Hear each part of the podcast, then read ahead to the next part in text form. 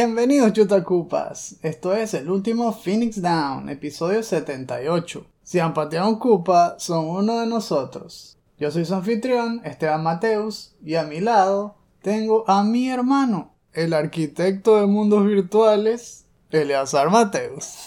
¿Cómo está Eleazar? ¿Cómo va todo? Bien, yo diría que bastante bien. Estamos grabando eh, en el propio Jueves Santo. Entonces, para la empresa es día de descanso, igual que mañana. Ya llevo un buen tiempo descansando y tengo las pilas recargadas. También que estuve viendo los videos que me pasaste sobre el motor de Unreal y esto, esto que dijiste de arquitecto. Me da buena vibra porque, no sé si te acuerdas, pero cuando era adolescente y estaba terminando el colegio, te pregunté un día que habíamos regresado de la casa, cuál carrera podía elegir. Y te había hablado sobre lo mucho que me gustaba diseño técnico y que quería ser arquitecto. Entonces me habías hablado que era una carrera difícil porque era cara y bueno, sobre todo era cara si tu trabajo no cumplía con las expectativas, el profesor podía rompértelo en tu cara y eso eran miles de bolívares. Eh, bueno, miles en ese tiempo, ¿no? Llegué a ver, cuando estaba allá en la universidad en computación, estudiando computación, una persona gastó un millón de bolívares para hacer una maqueta. ¡Wow! Y se le cayó. Estaba en el carro, era muy grande, entonces la tenía arriba en la parte de arriba del carro le habían como que le habían puesto unas cuerdas, algo así, para, para- que no se cayera. Bueno, se cayó. y se le ha destrozado el trabajo. El universo lo prerraspó. sí. Mira, igual te lo va a destruir el profesor, así que chao. sí, yo pensé en ese momento cuando me dijiste que no podía ser arquitecto, dije, ah, qué rayo, que me hubiera gustado. Eso es algo que me gustaba mucho. En el colegio, lo que más me acuerdo, más allá que los retiros que hacíamos, que si cantar en la misa, eso eran cosas que siempre me recuerdo, que si los actos que hacíamos en el teatro, en el colegio también. Más que todo, me acuerdo son las noches donde trabajaba corrido, toda la madrugada haciendo trabajo de dibujo técnico. Yo solo en la oficina con la luz en, eh, en la oficina de papá. Y solamente sacando cuentas, midiendo todo, eh, terminando las asignaciones, ¿no? Esa clase de cosas dije, ah, si eso fuera mi trabajo, no, no estaría nada mal. Entonces, eso que me dice que, ser arquitecto, estoy pensando como, bueno, tal vez no llegué a ser arquitecto profesionalmente, pero podría ser arquitecto de, de mundos virtuales, de videojuegos. Y si lo vendes, entonces serías arquitecto profesional igual. Sí se puede. ¿verdad? Lo llevas por la ruta B en vez de ruta A. Pero esas noches de dibujo técnico, ¿verdad que sí? En cuarto año, sobre todo, yo también me acuerdo. Me quedaba hasta la madrugada, como siempre con mi Disman, escuchando todos los CDs de música que, tenía uno tras otro, o el mismo en loop. Y, por supuesto, un partido de la NBA en el televisor con bajo volumen. Así que no me perdía los playoffs mientras escuchaba música y hacía las tareas de dibujo técnico. Entonces eso ya era en parte como un podcast. Tenías que hacer como un podcast de la NBA mientras trabajabas. Solo que era como si la NBA fuera un musical. Menos mal que nunca pasó eso. que se dediquen ellos a jugar y otros a cantar. Está bien, está bien, sí, vale. La, la construcción de mundos y la parte esta de no solo de creación, sino también de medir las cosas y que queden con las adecuadas proporciones es algo que siempre también es atrayente de dibujo técnico y ahora eso se transporta a mundos 3D gracias al Unreal Engine 5 te permite ser arquitecto y hasta casi literalmente el arquitecto de Matrix, porque Matrix viene incluida en Unreal 5. Así que, vuelta completa. Pero bueno, ya que hicimos nuestra sesión de calentamiento, está bien, está bien, porque llevamos más de 15 días sin hacer ningún video ni podcast y se siente bien estar de vuelta. A los que nos están escuchando por primera vez, este es nuestro show quincenal de noticias de videojuegos, donde también les compartimos anécdotas y les mostramos material interesante para sacar conversación sobre qué más videojuegos, lo que más amamos, jugar y crear. El estreno de este show es uno de los beneficios exclusivos de nuestros patrons de 2 dólares en adelante, que lo reciben temprano. Aquellos que no están suscritos pueden tener un poco más de paciencia y esperar al menos una semana para que lo pongamos completamente gratis en nuestros portales alternos como podcast.com, Stitcher, Anchor, Breaker, Google Podcasts, Pocket Casts, Radio Public, Spotify, Apple Podcasts y iBooks. Bienvenidos a todos desde todos los portales donde nos estén oyendo. Otras formas en que puedan apoyar nuestro proyecto es comprando nuestra merch, que tenemos un montón de diseños esperándolos en nuestras tiendas de Redbubble, Society 6, Teespring y mucho más. Todos esos enlaces los pueden ver en nuestras redes sociales, particularmente en Instagram, Twitter y en las descripciones de nuestros videos de YouTube, donde también pueden ver shorts que estamos armando basados en pedazos de nuestros episodios de cada podcast. Véanlos y cuéntenos qué opinan para saber cómo podemos mejorarlo, qué segmentos les gustaría ver y mucho más. Nos imaginamos que ya todos están bien cómodos ahora en Semana Santa. Si nos están escuchando gratis, ya se acabó Semana Santa. Pero igual estamos aquí para animarles el fin de semana. Arrópense bien, si tienen frío, no, si están, qué sé yo, en Argentina están pasando calor, así que no, no, no se arropen. Pónganse cómodos, pónganse cómodos, porque como saben, es hora de hablar sobre videojuegos.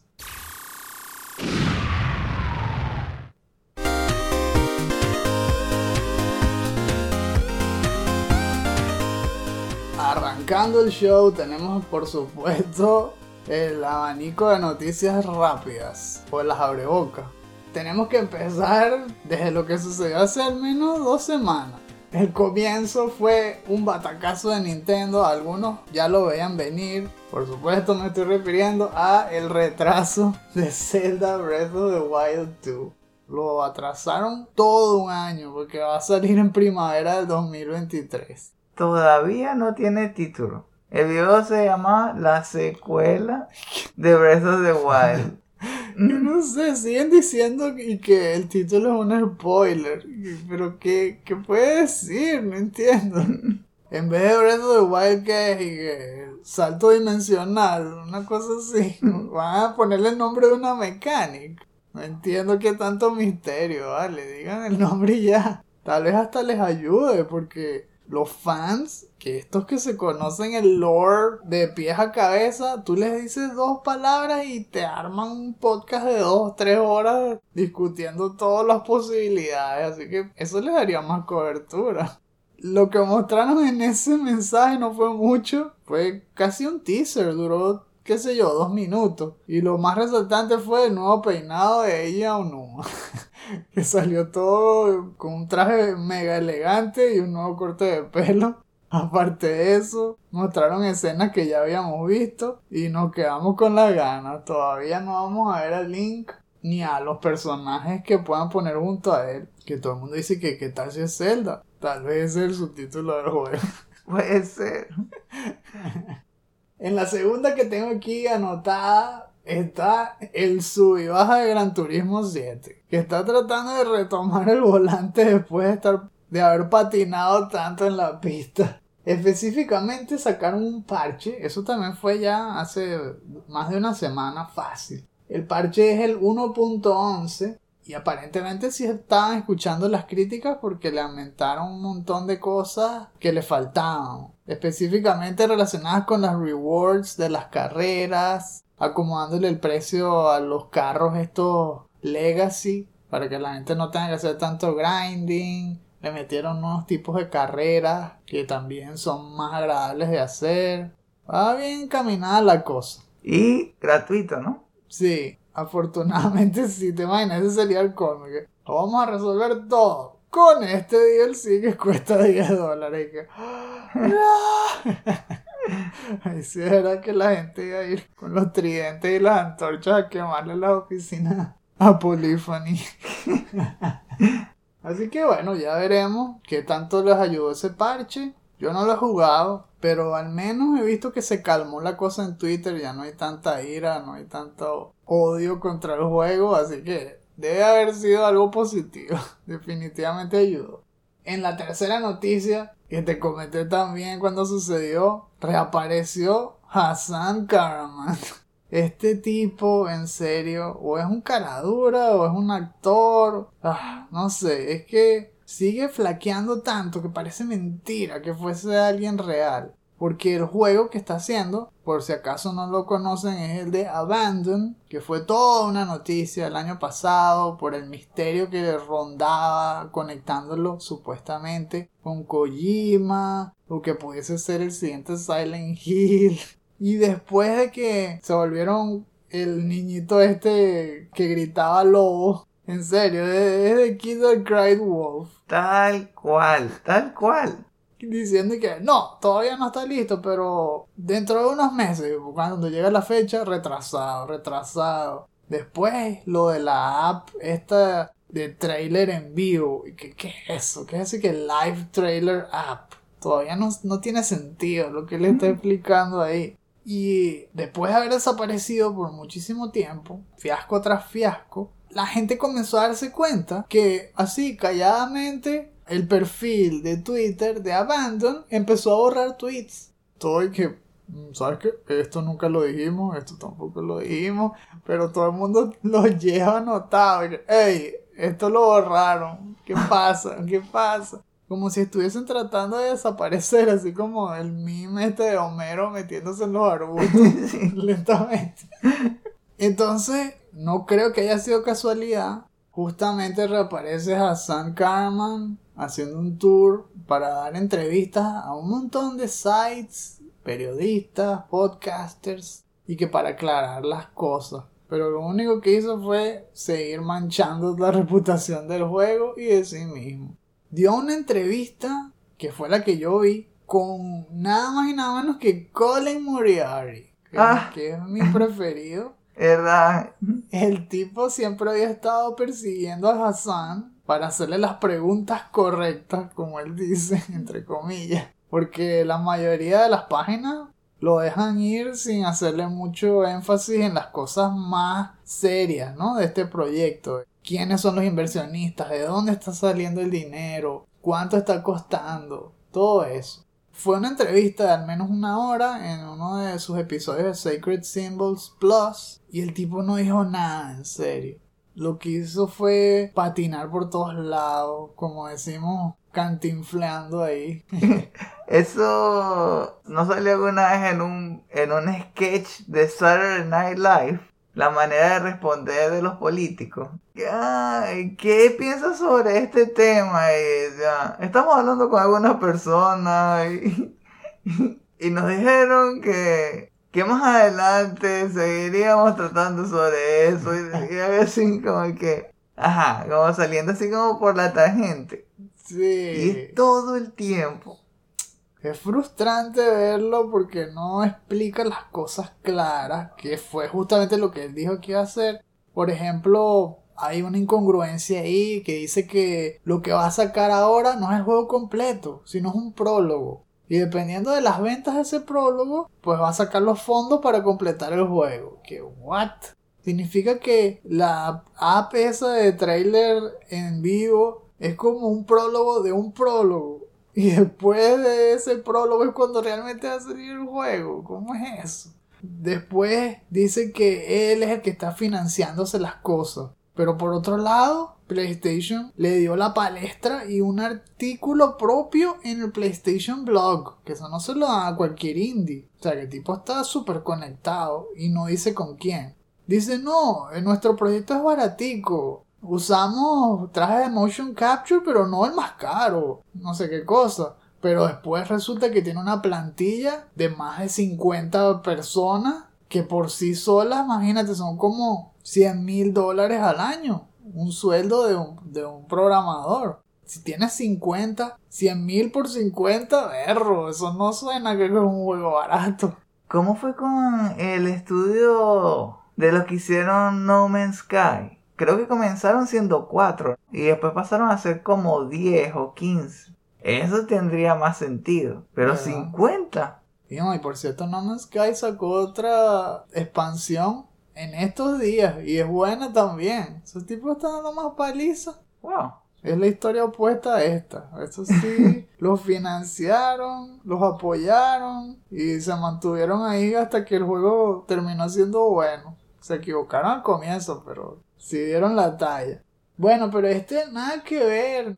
Está lo otro y que están trabajando con estudios de apoyo, pero triple A. Los que cuestan cientos de miles de dólares para contratar. O sea, los que usa Sony y el estudio no tiene dinero. No entiendo, no entiendo. Entonces sigue siendo muy sospechoso. Hay gente que ya le hizo la cruz, dijo que simplemente es un mentiroso, un estafador. Pero es difícil creer cómo Sony se va a dejar estafar. Sigue siendo un misterio. Pinta mal, pinta que el juego ni existe.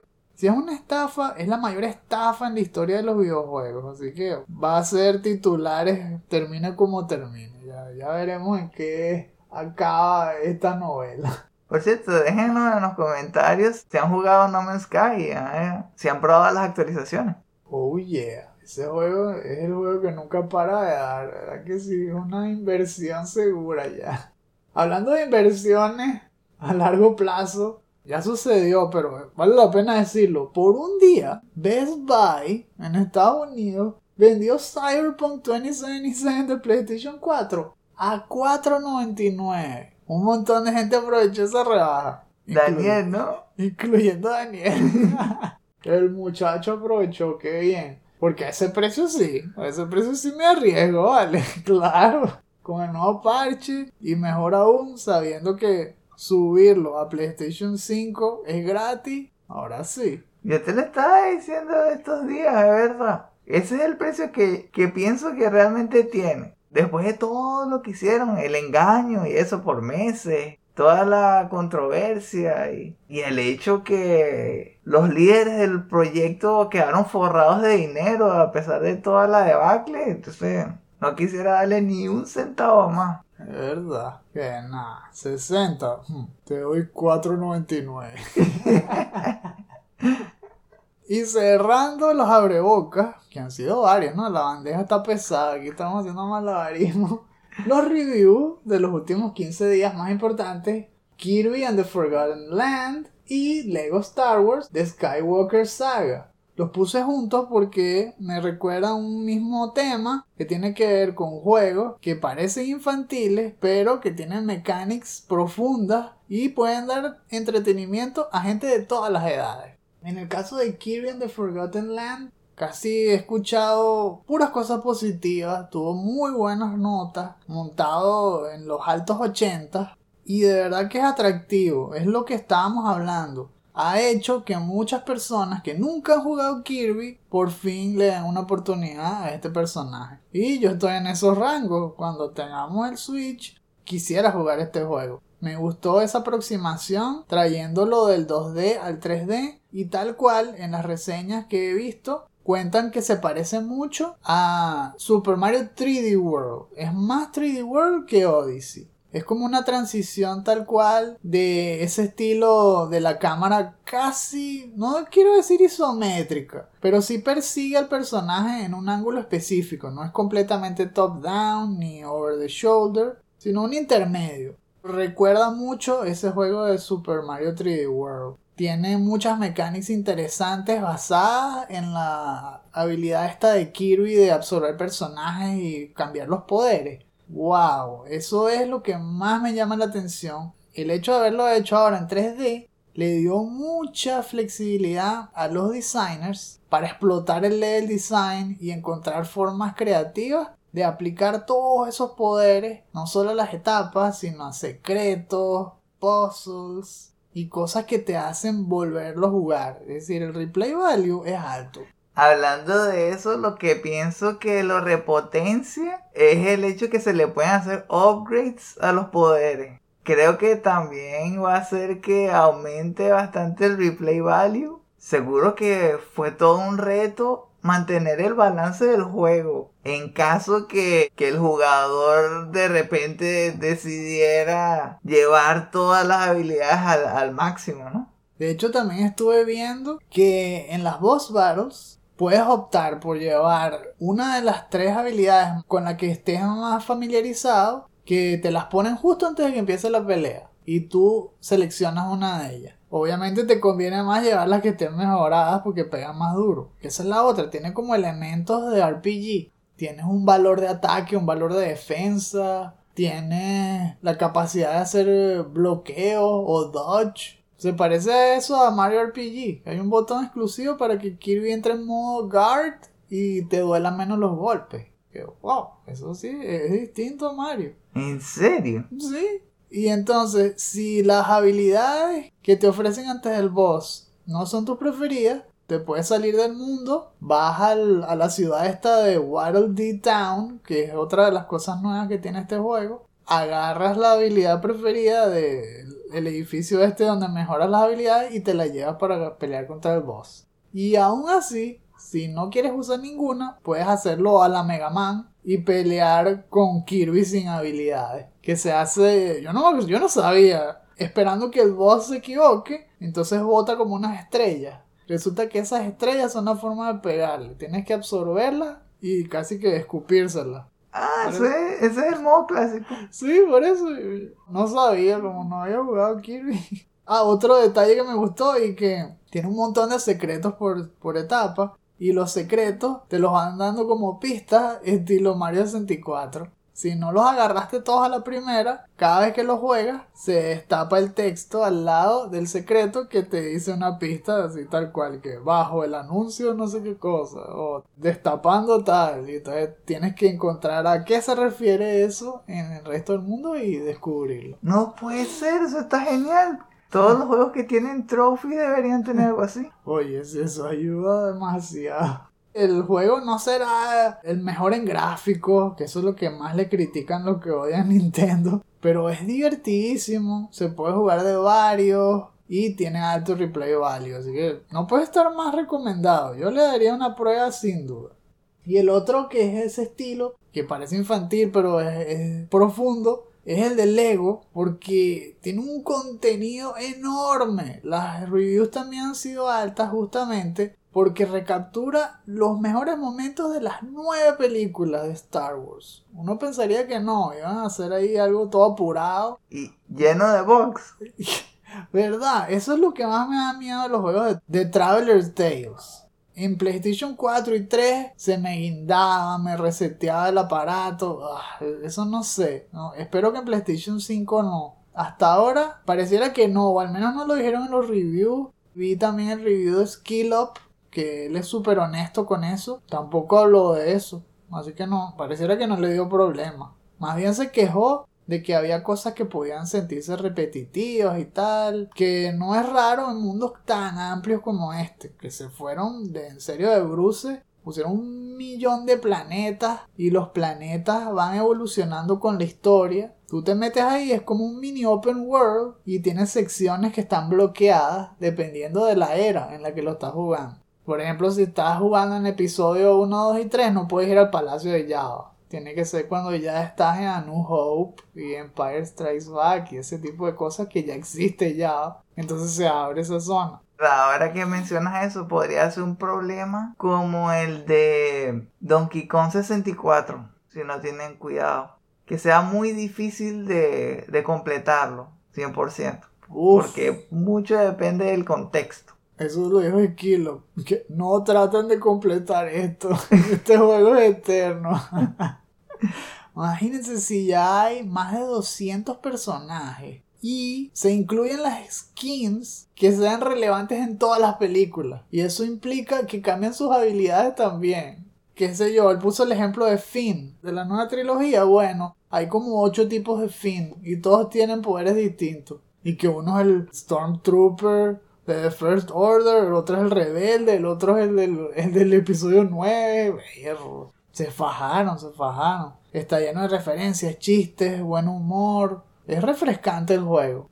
Es bueno ver eso, que por fin sale un producto de Star Wars de videojuego que es ameno y que se puede disfrutar sin mucha controversia. Ellos mismos se burlan de las cosas malas de la nueva trilogía, no se toman en serio, de verdad que se ve divertido y también me gustaría jugar. Eh, también sí, yo, yo creo que lo voy a probar también. Ahora sí, tenemos la lista de las dos noticias más importantes del episodio y vamos a comenzar con Spartacus. Spartacus, no, Spartacus, que por fin fue revelado. Eso fue el 29 de marzo. Salió un artículo del blog de PlayStation aclarando por fin todas las dudas, disipando los rumores. No se llama Spartacus, es tal cual PlayStation Plus. Ya, lo que hizo fue tragarse PS Now. Plus se comió a Now. Bastante original. Fue estilo Kirby y lo absorbió y adoptó sus habilidades. Ya está. Ahora PlayStation Plus va a tener tres tiers. Es, como les habíamos contado, lo, lo, que dijo Jason Schreier hace meses, tal cual. Modo Essential, modo Extra, modo Premium. El modo Essential es Plus, igualito como está ahora, incluso cuesta lo mismo, o sea, 10 al mes. Y los otros son los más interesantes. Está el modo extra, que es el que ya empieza a incluir los juegos de PlayStation 4 que tú puedas jugar en PS Now. Los 400 y pico, creo que eran 430, una cosa así era. Que los puedes descargar, otros los puedes jugar en stream. Son los juegos más actuales. Está bien, y no cuesta tanto más, llega a subir 5 dólares más. Si lo haces mensual es 15.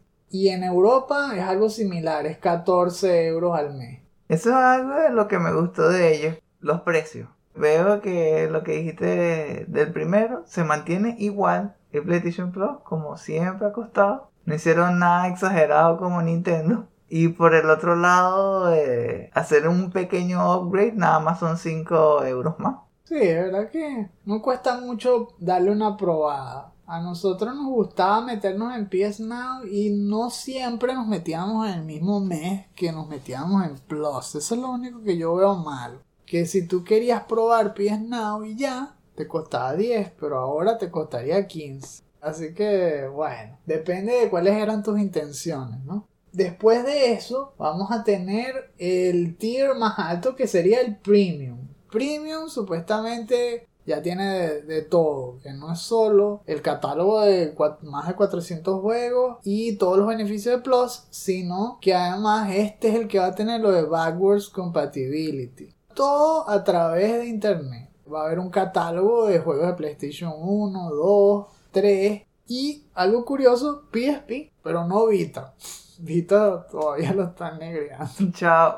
Qué fastidio. Muchos de esos juegos retro van a poder ser descargados, pero no los de PlayStation 3. Y eso ha sido también un tema largo de muchas quejas. Que la gente dice que no puede ser posible que todavía un PlayStation 5 no pueda emular el PlayStation 3. Sony siempre dice la misma excusa, que la arquitectura del hardware del procesador del PlayStation 3 es muy complicada y eso hizo que la forma de programar también fuese poco común y por eso es tan difícil desarrollar un emulador que pueda adoptar todas las capacidades del PlayStation 3.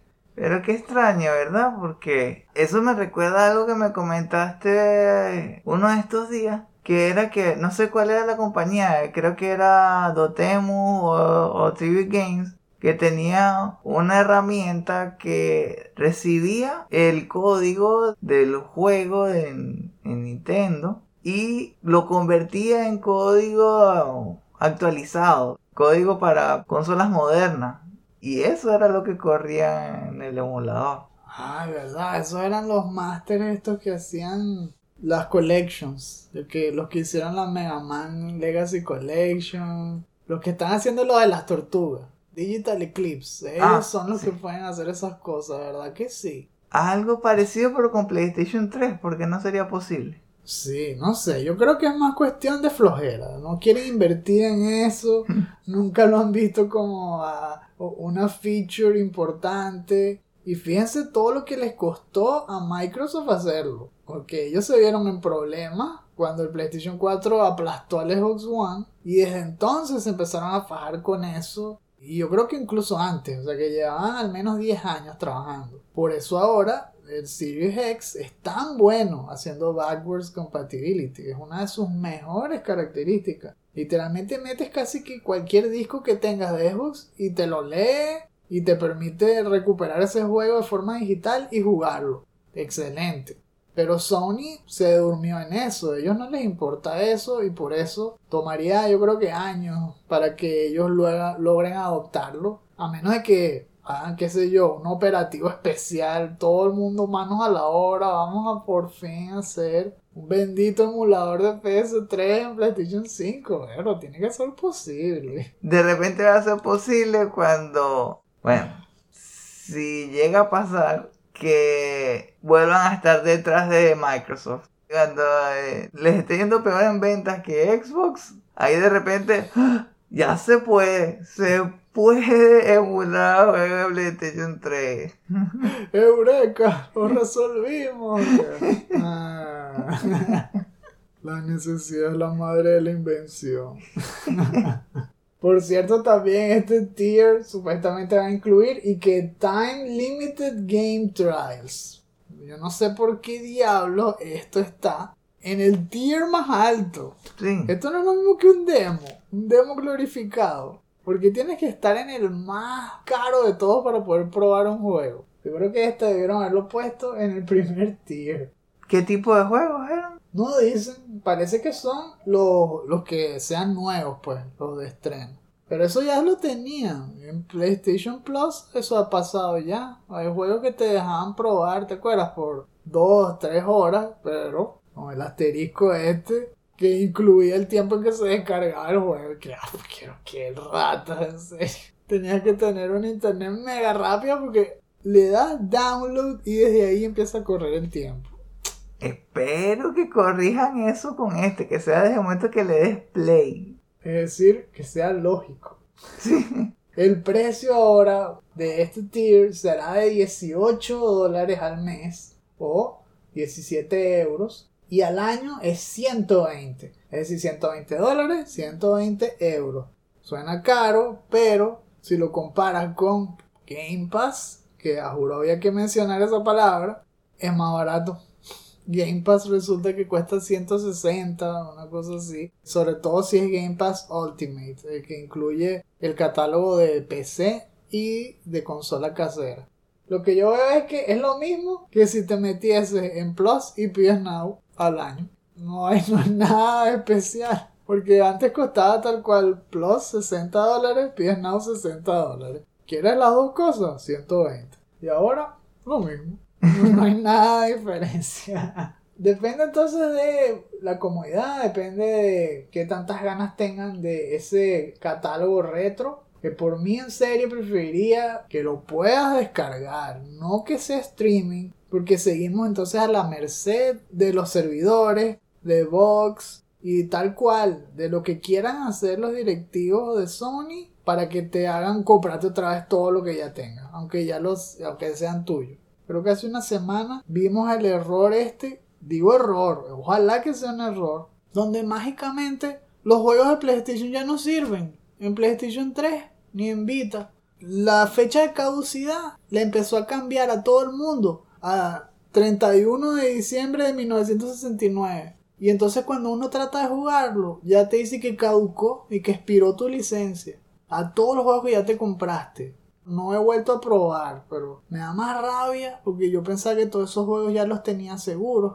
No puede ser. Yo me compré todos los tres Resident Evil de PlayStation 1, Symphony of the Night, todo eso y parece que están dando error y no- la gente no los puede jugar. Están todos molestos obviamente. Ojalá que lo corrijan con un parche porque es demasiado sucio. Si están haciendo eso a propósito, qué rata. Sí, porque además son juegos offline. Y la tienda no, es- no está cerrada. Por eso digo que debe ser un error. Porque si no serían súper cínicos. Que bueno, cómpratelo, pero ya expiró. Expiró en 1969. ¿Quieres comprarte Metal Gear Solid? Ok, 10 dólares. ¿Que te va a servir? No sé. Pero cómpratelo, ahí está, está abierta la tienda. Se pasan, se pasan en serio. La segunda noticia que tenemos aquí en la lista habla del futuro de la creación de videojuegos. Y no estamos poniéndolo de forma exagerada, porque lo que vimos de verdad inspira. Me estoy refiriendo a la presentación oficial del Unreal Engine 5 de Epic Games. Eso ocurrió el 5 de abril. Fue una especie de stream donde invitaron a varios developers, a varios de los encargados de Epic para mostrar las features y se ve genial, se ve ambicioso y además muy abierto. Es completamente gratis. Eso me dejó loco. Poco a poco hemos visto cómo se ha ampliado el catálogo de motores disponibles para cualquiera que quiera arriesgarse y empezar a darle forma a sus sueños de videojuego. Específicamente Epic ha ido dando pasos fuertes, ¿no? Y es algo que también sorprende porque su software es usado sobre todo por las industrias AAA, no tanto por los indie. Primero por lo pesado que eran los requerimientos y dos por el precio. Eso no era así antes. Cuando tú y yo éramos adolescentes o estábamos apenas entrando a la universidad. Ah, tú quieres programar en Unreal. Bueno, cómprate tu licencia de 500 dólares. Ouch. Dios. Era tan chupasane como ahora es Adobe. Bueno, sí. Adobe fue al revés. Adobe se volvió cada vez más chupasane. En cambio, Unreal menos. Antes tú te comprabas tranquilamente tu Illustrator y ya. Era tuyo por siempre. Ahora no. Gasta 500 para que tengas una suite de otros nueve programas más que no querías. Pero es la única forma de que puedas usar Illustrator. Disfrútalo. Sí. Pero volviendo al tema de Epic. Unreal Engine entonces es muy poderoso y está hecho casi exclusivamente para juegos 3D. Para crear no solamente personajes y mundos para videojuegos, sino para hacer efectos especiales y segmentos de video. Es decir, para documentales, para películas, series, etc. Tiene un campo amplio también de uso. Este motor llevaba al menos dos años, ya sabíamos que existía, solo que ahora es cuando realmente lo lanzan a todo el público. Ha sido un estreno grande porque recibió mucho apoyo de varios estudios AAA, dándole la aprobación, ¿no? Incluyendo muchos estudios de Sony, estudios de Microsoft. Ellos pusieron ahí una pantalla llena de logos. Yo creo que es fácil, más de 30, nada más para empezar. Y eso también es una de las cosas que inspira, porque resulta que siendo gratis, significa que muchas personas pueden empezar a aprender esto de edades muy tempranas y eso le abriría puertas de trabajo. Y asimismo puedes ya empezar a ver que no necesariamente ir a la universidad es la única forma de trabajar específicamente en videojuegos. De hecho, me hace pensar que ya incluso antes de de este motor, eh, estaba la posibilidad de aprender a usarlo con streams hechos por los propios creadores de, de Unreal para saber qué se tenía que hacer paso a paso. Ahora están haciendo lo mismo, bueno, incluso mejor, con mejores herramientas, con, con features mucho más amigables para crear videojuegos con una calidad espectacular. Yo no vi la lista de requerimientos, eso sí, pero seguro que necesitas la mamá de los computadores. Porque, ¿qué les pasa? Tienen, imagínense, tienen un montón de componentes específicos.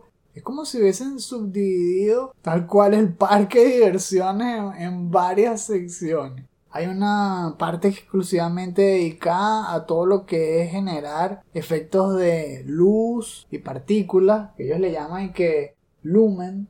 Y eso lo demuestran con varios tech demos, que están todos incluidos en el motor. Está lo de Land of the Nanite, Está también otra sección que se llama Lyra, que es como un third person shooter, donde también te dejan crear y modificar el mundo, como si hubiese transformado Little Big Planet en un motor de crear third person shooters de alta calidad se ve unas texturas muy detalladas que solamente crecen en cuanto a su variedad. Ahora nada más empezando, tienes ya decenas de texturas que si metales, piedras, madera, un montón de cosas. El propio motor te deja crear y modificar paredes, escaleras. Nada más abriendo el juego, tú puedes ampliarlo, reducirlo, ponerle objetivos, de verdad que puedes hacer lo que quieras y compartirlo con otros.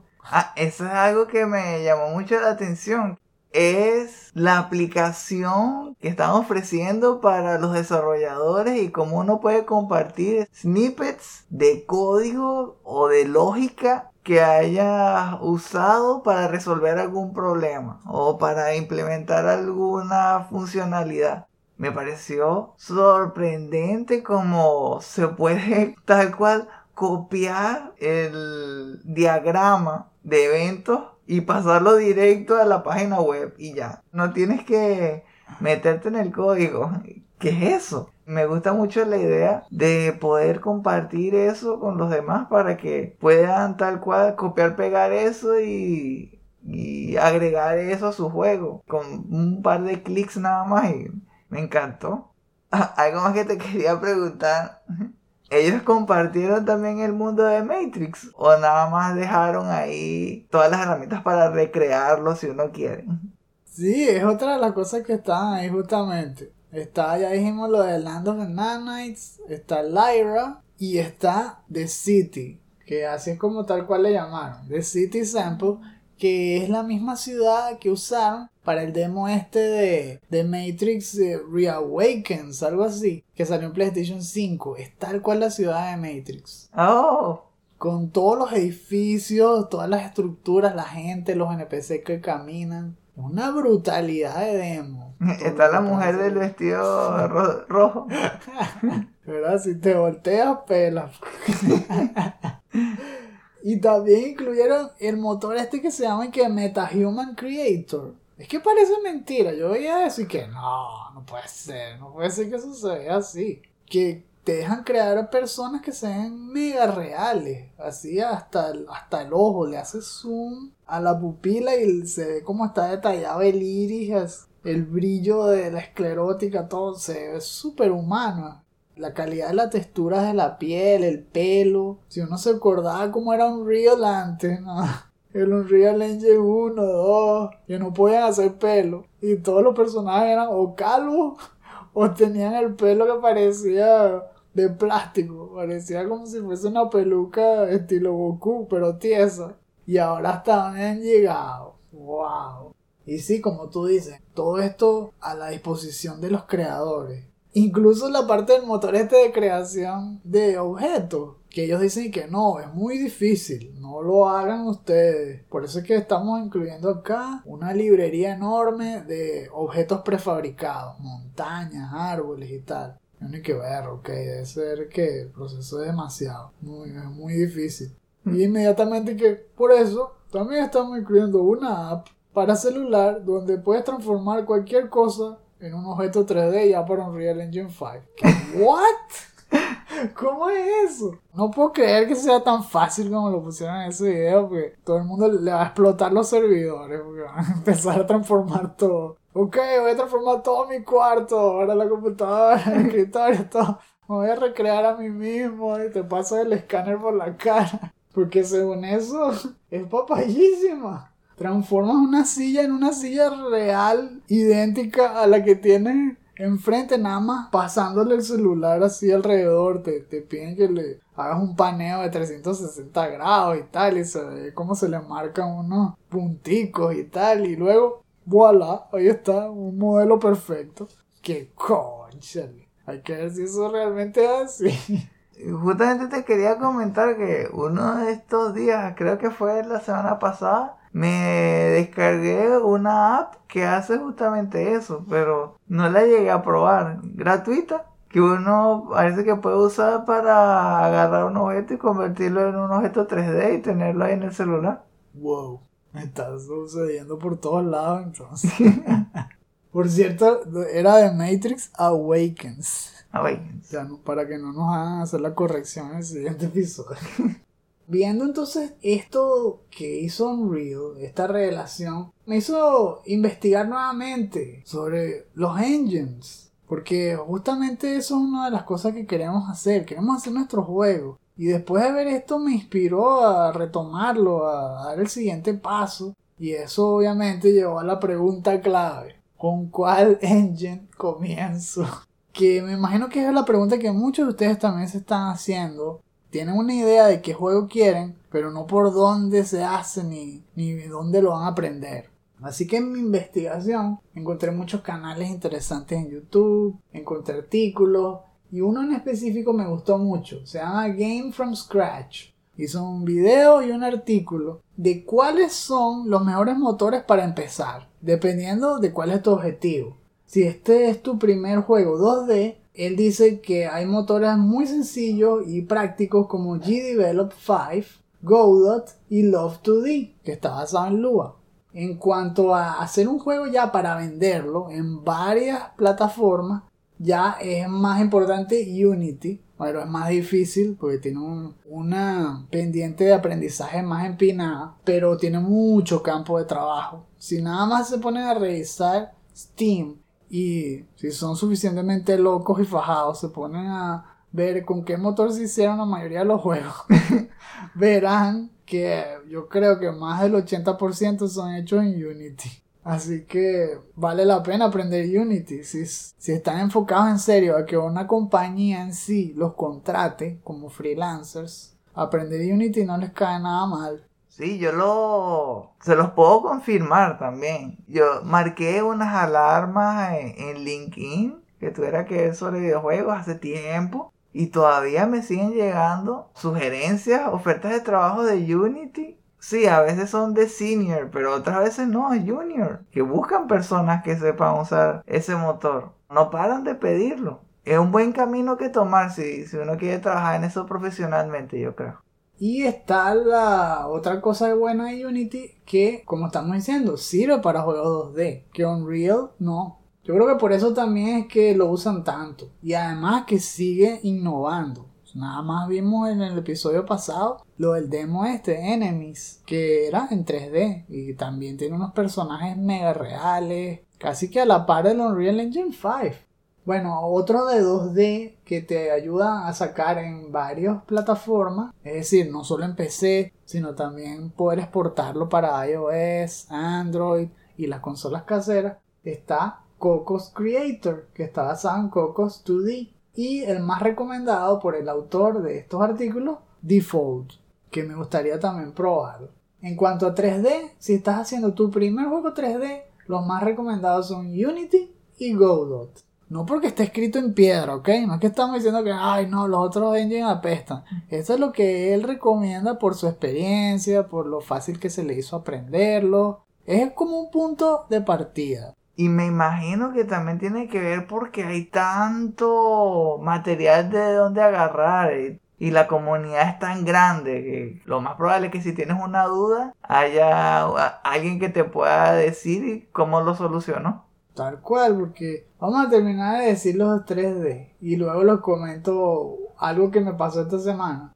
Entonces, para hacer juegos 3D multiplataforma, los dos papás de los helados que acabamos de decir aquí, Unity, Unreal Engine 5, más nada, aprendan esos dos, fájense y también aprendan todos los software que tienen que ver con ellos. Es decir, para hacer modelos, qué sé yo, Blender, ZBrush todo lo que necesiten para crear assets en 3D con texturas y todo eso. Un detalle importante, tienen que apretarse el cinturón porque si quieren usar esos motores, muy probablemente tienen que tener una máquina o una computadora poderosísima. eh, lo más probable es que tengan que tener la versión más actualizada y la versión más actualizada pide bastantes requerimientos que no son fáciles de cumplir. Especialmente estos de creación de modelos, ¿no? Que si ZBrush, Blender. Sobre todo ZBrush, sobre todo. Y sí, en general 3D eh, es una limitante para los que no tengan computadoras muy potentes. Entonces, ajá, lo que les quería compartir era justamente que por fin pues me empecé a meter en los engines a ver por cuál aprendo y le di un chance a G-Develop 5. Y como tú dices, es, muy fácil encontrar contenido. Solamente en YouTube escribir tutorial me salieron un millón de opciones. También tuve que pasar tiempo a ver por dónde me iba y cuál me parecía mejor, quiénes daban mejor los tips o cuáles juegos eran más llamativos. No es difícil. Yo sé un poco de programación web porque hice un curso aquí en España donde me enseñaron un poco de HTML, CSS, pero específicamente con este tema JavaScript, porque justamente GDevelop 5 está basado en JavaScript. Solo que todo se hace a través de una interfaz muy visual, es decir, tiene una selección con menú que te hace asignarle todo como si estuvieses usando, qué sé yo, Word o Illustrator, cosas así. Pero también puedes echar código, como dicen. Si es que el software no te da las opciones específicas que tú querías meterle a la AI o, o la actividad que tú querías meterle, lo puedes escribir tú mismo. Ah, eso me llama bastante la atención porque ese es el core de los lenguajes que estoy usando en el, en el trabajo. Eh, es básicamente JavaScript. Wow, ya estás listo, Lazo. el, el, el, arquitecto. Ya vas a crear de Matrix. Yo, en mis humildes comienzos, estoy empezando a recrear la escena del metro de Final Fight. Eso es todo lo que estoy haciendo hasta ahora, viendo a ver cómo hacer que el personaje camine por la pantalla, que se muevan las cosas en el fondo. Y ha sido divertido. He visto varios tutoriales y me gusta ver eso del trasfondo de cómo se arman las cosas, cómo implementar la física. De verdad que sí, es emocionante y wow, qué, qué tiempos en serio lo que estamos viviendo. A todos esos que les gustaría crear un juego, no hay mejor momento para empezar que este porque hay muchas opciones, ya sea 2D, 3D y formas de vender tu juego. Eso también era dificilísimo antes. Y ahora las licencias no cuestan tanto, hasta los engines no te lo cobran. Por ejemplo, GDevelop no te cobra nada. En cambio, hay otros, qué sé yo, en Unity que te empiezan a cobrar si vendes más de un millón de dólares, algo así. Que, ok, cuidado. Y ay, lo que me comentaste de PlayStation, ¿no? Para hacer el port a PlayStation. Eso sí te cobran algo extra, sobre todo si es Godot o cosas así. En el caso de Unity, sí, tienes que tener a juro Unity Pro para poder hacer un export a PlayStation. Pero eso no incluye, por supuesto, los matracazos que te mete Sony para poder siquiera publicar algo en la PlayStation Network. Eso es otro cantar. Pero yo digo que barato crear al menos el juego en un motor y tenerlo listo. Después, bueno, tienes que ahorrar para poderte meter en PlayStation Network. De hecho, esto es un tip. Tienen todo lo necesario para crearse un buen tech demo que le pueden mostrar a una compañía que los contrate, que tenga las licencias y de ahí forman parte de un equipo que publique un videojuego. Sí, no le den largas. Mientras más jóvenes sean, es mejor porque pueden comenzar a usar todos esos motores que seguirán usándose por años y años y ya ustedes van a tener esas habilidades. He escuchado este mismo tema en muchos podcasts, pero específicamente lo ha dicho mucho en Sifted. Este Shane está totalmente desbocado a eso, casi que saliéndose de la pantalla y agarrándole a, la audiencia por la camisa y que, por favor, vayan, aprendan un Real 5 ahora para que tengan trabajo en el futuro. Hagan sus juegos, no hay mejor momento que este. Es cierto, ya el sueño no es irreal. Con Real y con muchos otros, ya sea 2D o 3D, pueden crear sus títulos y poner su huella. Ah, hay que ver ahora simplemente cuánto esfuerzo y cuánto tiempo le quieren dedicar a, a su futuro juego. en lo posible, traten de hacerlo este año porque quién sabe si se convierten en Adobe después. O cae un meteorito y todo se acaba. Oh, por Dios. Y cae parte sobre el mar de Moe. Oh, por Dios, no. Lazar, rematemos este segmento con las menciones honoríficas. Bien, el primero. ¿No habrá E3 este año? La ESA terminó de matar las ilusiones del retorno del evento este año, ahora cancelándolo por completo. No habrá show, ni físico ni digital. Al parecer, planean hacer borrón y cuenta nueva para volver con más fuerzas en el 2023. Sin embargo, tomando en cuenta el descenso en popularidad de E3, combinado con el crecimiento de iniciativas independientes de grandes casas de desarrollo como EA, Nintendo y Sony, con sus respectivos eventos digitales recurrentes, podríamos estar viendo el fin de una era. Jeff Keighley no pudo aguantarse y al mismo tiempo del anuncio de la cancelación de 3, salió a confirmar por su lado que el Summer Game Fest sí va con todo, tomando el control absoluto de las noticias de este verano. Número 2. Saquen los paraguas porque llueve nostalgia. En medio de múltiples estrenos y anuncios sobre remasters o remakes de juegos, como los casos de Chrono Cross y House of the Dead, otro par de franquicias se sacudieron las telarañas para volver al escenario. Max Payne traerá de vuelta su bullet time de los tiempos del PS2, cortesía de una alianza entre Rockstar y Remedy Games, que planean rehacer Max Payne y Max Payne 2, The Fall of Max Payne, para PlayStation 5. Remedy pondrá Northlight, su game engine, y Rockstar pone el dinero. Me parece que le sobra, que ya le están explotando los bolsillos y que, ¿qué hago? Bueno, vamos a rehacer Max Payne. Por otro lado, Devolver Digital anunció Return to Monkey Island para este año, una secuela inesperada para la clásica serie del género Point and Click. Será desarrollado por Ron Gilbert's Terrible Toy Box. Él mismo, junto a Dave Grossman, están a cargo del diseño del juego y la creación del guion y la historia. ¿Ya están hartos de tantos remakes o quieren más? Para el 2022 yo seguiré esperando tranquilamente a que llegue la Cababonga Collection. Todo lo demás es un bonus.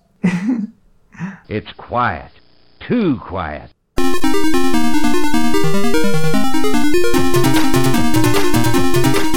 En la sección de lo que estamos jugando, les debía otro cuento sobre It Takes Two. Y aquí se los traigo. Lo hemos seguido jugando durante varios fines de semana y siempre me sorprende. Es un juego muy agradable, basado 100% en co En caso de que no lo conozcan, fue el ganador del Game of the Year en los VGAs del 2021. Para mí, súper merecido. Lo que más me llama la atención es el level design y la gran cantidad de mechanics que incluyen por cada segmento del juego. En la entrevista que habíamos visto que le hizo Mark Brown a uno de los desarrolladores, compartieron muchos secretos. Como por ejemplo, que se inspiran en lo que la gente dice cuando está jugando. Es decir, que tienen que ponerle el juego en las manos a las personas temprano. Que es justamente también lo que hemos mencionado que hacen las mejores compañías, como Nintendo, que iteran y dedican un gran pedazo del tiempo de desarrollo justamente a pulir el producto.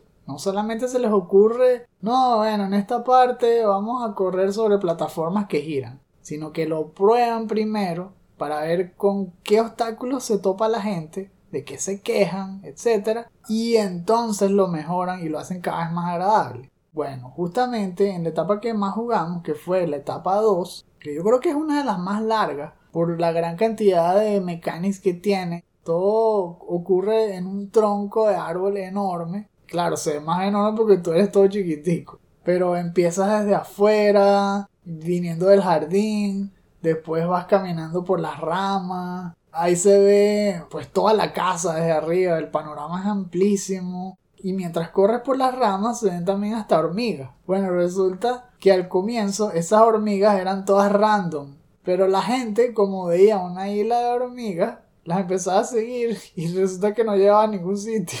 Y entonces la gente se molestaba, decía que, ¿qué es eso? Me hicieron perder tiempo. Y por eso es que después lo cambiaron y ahora las hormigas son tal cual una guía que te va apuntando hacia dónde tiene que ir en la siguiente fase del juego. Eso nunca se hubiesen dado cuenta si no lo hubiesen probado antes. Después empieza a haber secciones donde hay que utilizar una especie de savia que se combina con una chispa o con un fósforo para que explote. Y así, un jugador tiene, digámoslo así, el explosivo, el combustible y el otro tiene el detonante. Así que para pelear contra un enemigo, que en este caso son como avispas, tienes que llenarlas de savia y luego tu compañero tiene que dispararle la chispa y explotarla nunca estás por sí solo, siempre hay que colaborar, que es el tema principal de este juego. y entonces, eso no se queda allí, sino que los propios developers piensan en todos los posibles problemas. Y eso incluye hasta lo de la cámara, que también lo vimos eh, desde el comienzo de los juegos 3D. Esa es justamente una de las mayores críticas de Super Mario 64, que a veces la cámara se pone en los peores ángulos y no puedes hacer nada al respecto. Aquí la cámara es libre, pero justo en los segmentos donde la gente tenía más problemas o que podían involuntariamente poner un ángulo súper incómodo, que si yo como si estuvieras viendo el piso hacia arriba, entonces se arruinaba la experiencia y ahí ellos empiezan a colocarle cámaras con ángulo fijo que después se vuelven a ser libres dependiendo de por dónde vas, en qué piso vas a saltar y todo, que me parece buenísimo porque uno no se da cuenta de lo fluida que es la experiencia y de todo el trabajo que requirió que ellos lograran ese efecto. Lo das por sentado. Ah, bueno, sí, así se ve. Esa es la cámara que eligieron. No, esa la eligieron después de haberse equivocado una y otra vez. Y hasta obtener la mejor respuesta de una persona. Asimismo se va ampliando todo en el resto de la etapa, en las peleas contra los bosses, los mini bosses, todo tiene que ver con comunicación, hay muchas pistas visuales, no solo en esta etapa, sino en todas las otras, que a veces requiere que si tú no sabes cómo se hace algo, tu compañero que está viendo otra parte diferente del nivel, se agarra. A veces requiere que uno se quede en la parte baja de la etapa y el otro se monte en un lugar más elevado y tenga un panorama más grande y entonces agarras una pista visual, un cambio de color o que un piso cambia de patrón dependiendo de dónde salta y así es como resuelves los puzzles. Es una experiencia muy muy amena de co-op que se la recomiendo a todo el mundo. Así como esto te sorprende con un montón de cambios de estilo de juego, incluyendo hasta una pelea contra una ardilla gigante. Es como si fuese Mortal Kombat o Street Fighter contra una ardilla toda gigantesca. Es un vacilón, de verdad. Tiene un montón de sorpresas que no van a ver venir. Tal vez les, les hable un poco más, pero será en otro episodio porque ya está sonando el reloj y se me acaba el tiempo. Por mi lado, bueno, les voy a hablar un poco más sobre Diablo 2 Resurrected. Sigo con el Necromancer y lo estoy preparando para esa pelea contra Duriel. Ay, Dios. Estoy tratando de buscar un balance entre ser como un buen summoner que sea más o menos poderoso, que tenga un ejército fuerte, que sea resistente al, daño, bueno, físico, elemental, ya después, todavía no tengo para la resistencia. Y al mismo tiempo he estado comprando wands, agarrando escudos que me suban puntos en Bone Shield. Y me ha parecido que el juego como que se ha dado cuenta de eso, de, de cuáles son las debilidades, porque me han salido unos drops que yo creo que me van a ser bastante útiles. Yo puedo subirle como 5 niveles más al, escudo de, de, lo normal, con puros ítems. Entonces lo tengo en el otro equipment y eso es lo que hago. Apenas comienzo a jugar, me cambio, me creo el escudo y otra vez uso el,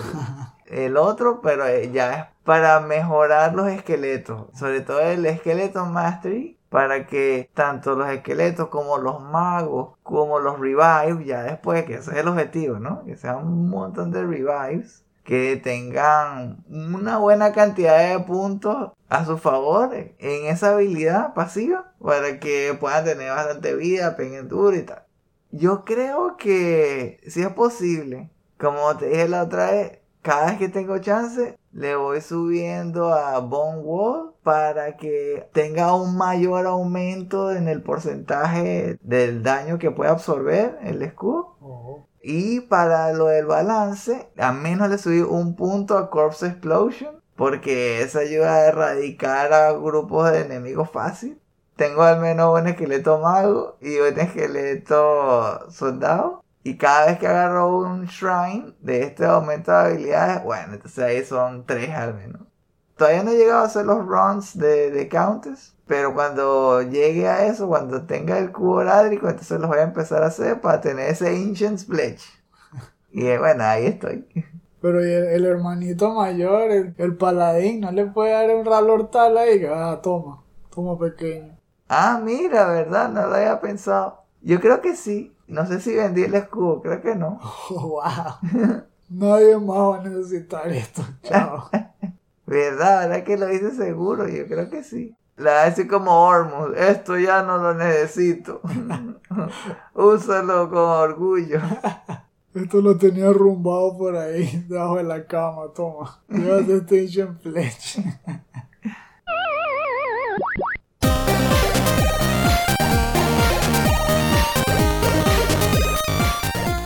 corriendo por aquí, por las calles, buscando por fin un teléfono para salir de Matrix. Pero antes, ¡se te olvidó! Porque es la sección de los shoutouts. En esta parte del programa les hacemos recomendaciones de algún tema que les pueda resultar no solo interesante, sino como material para sacarle conversación a quienes ustedes quieran, pero especialmente si les gustan los videojuegos. En esta ocasión les traigo un video de un nuevo canal, al menos creo que nunca se lo había dicho antes. Se llama Daryl Talks Games y el episodio se llama How Your Personality Affects Your Anger, Psych of Play. Psych of Play es una serie de videos que hace este youtuber mezclando temas de psicología con muchas facetas de la industria de los videojuegos. Aquí habla particularmente sobre la rabia, que es algo que nos ataca a muchos.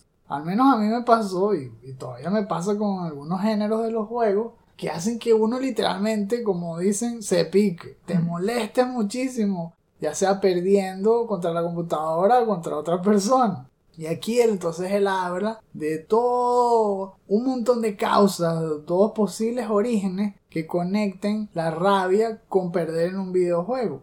Primero tiene que separar obviamente el tipo de juego. De eso realmente no se trata este capítulo. No es de decir cuáles juegos son los más obstinantes. FIFA, FIFA. ¿Verdad? Bueno, para mí sí. Para mí FIFA en serio me hacía molestar tanto. Porque cuando la computadora me hacía trampa. ¡Wow! que era evidente que lo hacía, que te sacaba los goles, que si el bar no contaba, cosas así. Pero aquí él habla más bien de las causas internas, que tienen que, más que ver con tu personalidad, con tu carácter. Y entonces mostró que los dos factores primordiales para que uno se moleste más o menos son lo que se llama la conscientization y neuroticism que se traduciría tal cual como escrupulosidad, digámoslo así, y neuroticismo. ¿Qué tienen que ver esas dos cosas? Ser escrupuloso tiene que ver con poder dedicarte a observar las cosas tal y como son y desarmarlas en pedazos. Es decir, ser detallista y analítico.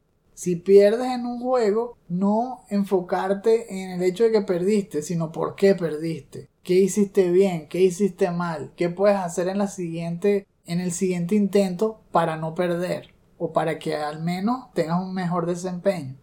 Ese es el componente del carácter número uno para determinar si te vas a molestar jugando un juego o no. Porque muchas personas pensaban que no, que tiene que ver más con el aguante o con lo que tiene que ver más con resiliencia eh, o lo que dicen en inglés el grit.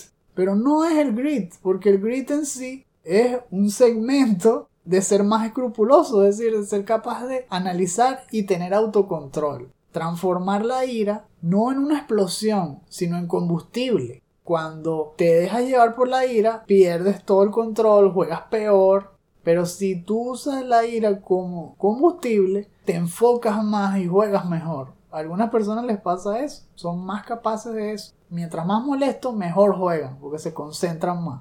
Y el otro factor que habló ahí era ser más neurótico, que eso tiene que ver con la pérdida del manejo de las emociones. Si tienes mecha corta, eso significa que te alejas de lo objetivo y te vas desbocado a cómo se sintió perder y no sabes manejarlo adecuadamente. El que es altamente neurótico no se preocupa de si está jugando bien o mal, sino de que voy a perder enfrente de mis amigos o me va a dar vergüenza perder frente a tal persona. Y se concentran tanto en eso que no se arriesgan durante el juego, no usan sus mejores habilidades porque creen que eso puede llevar a, que pierdan y se dedican solo a lo que está diciendo la gente, a pensar en lo que dirán en el futuro y eso los hace molestarse muchísimo. Entonces, bueno, ahí más de uno se podrá ver reflejado, podrá también orientarte a entenderte mejor. Habla incluso de que la parte del cerebro que se dedica más a ser escrupuloso, que es el lóbulo prefrontal, se termina de desarrollar realmente a los 25 años.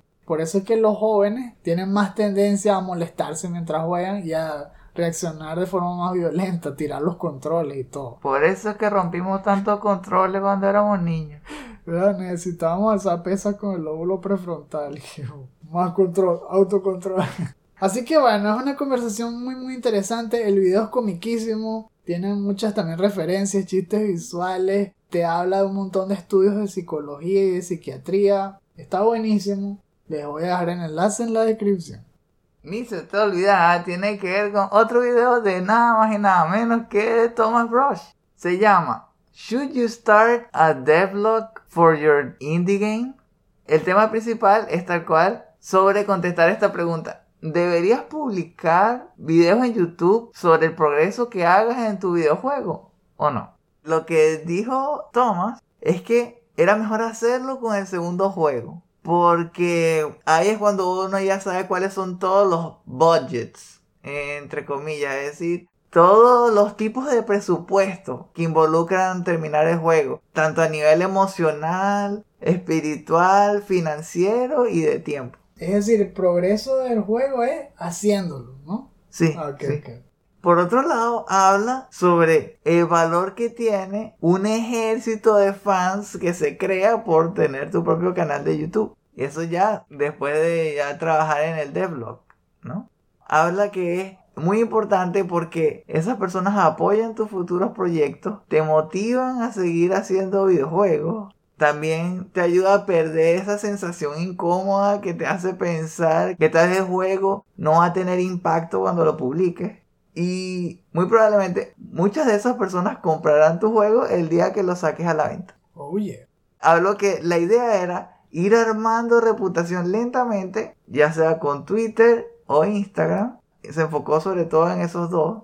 Y como me imagino que lo están pensando, sí, requiere bastante trabajo porque ya hacer el videojuego, solamente ese videojuego, ya, como dicen, takes a toll. O sea, ya es bastante pesado, ¿no? Ya es bastante carga de trabajo. Entonces, también estar haciendo videos sobre lo que has estado avanzando.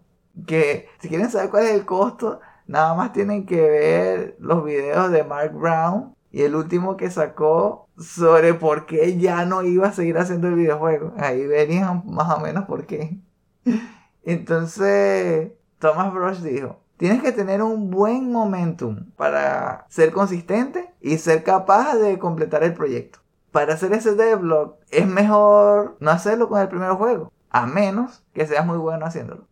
Si quieren saber más sobre lo que él comentó, eso y muchos otros tips, le vamos a dejar el enlace en la descripción. Our treats to you.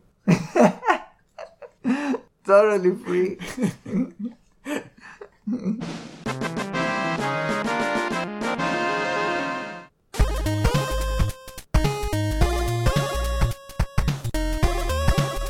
Ajá. Salimos de Matrix, ya estamos caminando básicamente a nuestros headquarters. Ya vamos a poder al fin guindar los abrigos y tal vez sentarnos y ver una buena película. Así que llegamos al fin de este episodio. Recuerden que este podcast es un estreno exclusivo para nuestros Patreons de 2 dólares en adelante. Para escuchar cada episodio al momento de su estreno, considera convertirte en uno de nuestros Patreons. Esperamos que hayan disfrutado este episodio. Gracias por acompañarnos. Para encontrar más artículos, reseñas, videos y podcasts como este, échenle un vistazo a nuestra página chutacupas.com. Eso es chuta, K O O P A S.com. En nuestras cuentas de Twitter, Instagram y Facebook los esperan noticias sobre juegos desde indie a AAA, promociones de nuestros diseños para franelas y segmentos de nuestros programas. Los invitamos a que dejen sus comentarios en la sección inferior. Nos gustaría saber. También quieren probar el juego de Kirby. Ya les está llamando la atención, ¿no? ¿Hubo algún, algún comentario que fue como la chispa para comenzar a hacer un videojuego con Unreal Engine? Nos gustaría que lo compartan. ¿Qué piensan sobre el update al servicio de PlayStation? ¿Piensan que el precio de cada tier se justifica? ¿O tal vez creen que, que deben hacer unos ajustes? Si de casualidad estas semanas estuvieron jugando Diablo 2 Resurrected o It Takes Two, también nos gustaría saber si tienen alguna experiencia que les haya llamado la atención que tenga que ver con lo que hablamos hoy. Si se suscriben al tier de Podcast Bonanza, sus comentarios podrán ser incluidos en los futuros episodios del último Phoenix Down. Al apoyarnos en Patreon, encontrarán muchos otros beneficios especiales que preparamos con gusto para ustedes, como episodios exclusivos y acceso a nuestro podcast complementario, el último Phoenix Down DLC, que es un show dedicado a celebrar la nostalgia por los mejores videojuegos clásicos. Allí nos enfocamos en un solo juego. Retrocedemos la manija del reloj, ¿sí? si podemos viajar en el tiempo, en este caso, y damos un tour por el proceso de su desarrollo, sus creadores, el momento histórico en el que fue estrenado y, por supuesto, la forma en que marcó nuestras vidas. Todo eso potenciado con música y efectos especiales alusivos al tema, como si fuera la atracción de un parque temático. Y sin las huelgas en las puertas. Eh, Sí, Disney está en problemas, sabemos. Si tienen los medios, definitivamente deberían probarlo. En los tiers aún más elevados, hasta podrán obtener su propio avatar HD personalizado, dibujado a mano por Esteban. O sea, yo. Solo tienen que echar un vistazo a su cuenta de Behance. Se darán cuenta que no se van a arrepentir. Por si acaso soy Euno Mateus. Si quieren saber más, visiten nuestra página patreon.com slash. Ahora, con su permiso, diría que fuesen en masa a comprar puras suscripciones de pies nada anuales para que se les transformen en premium, pero eso ya pasó, señores. Esa ola se fue hace tiempo.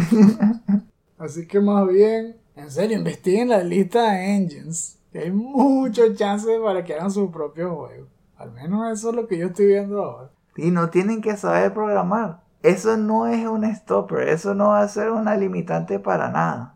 Pues les acabaron las vacaciones. O comenzaron, depende si les encanta hacer juegos. Tal vez estas son las vacaciones que van a durar el resto de su vida. Todo depende del ángulo en que lo vean. Nos vemos dentro de dos semanas. A menos que sean uno de nuestros Patreons, así que nos vemos la próxima semana. O caiga un meteorito y todo se acabe. Ojalá que no se cumpla eso, ¿verdad? Sí, ya, ya dos veces, no puede ser. Recuerden, no hay quits, solo retries.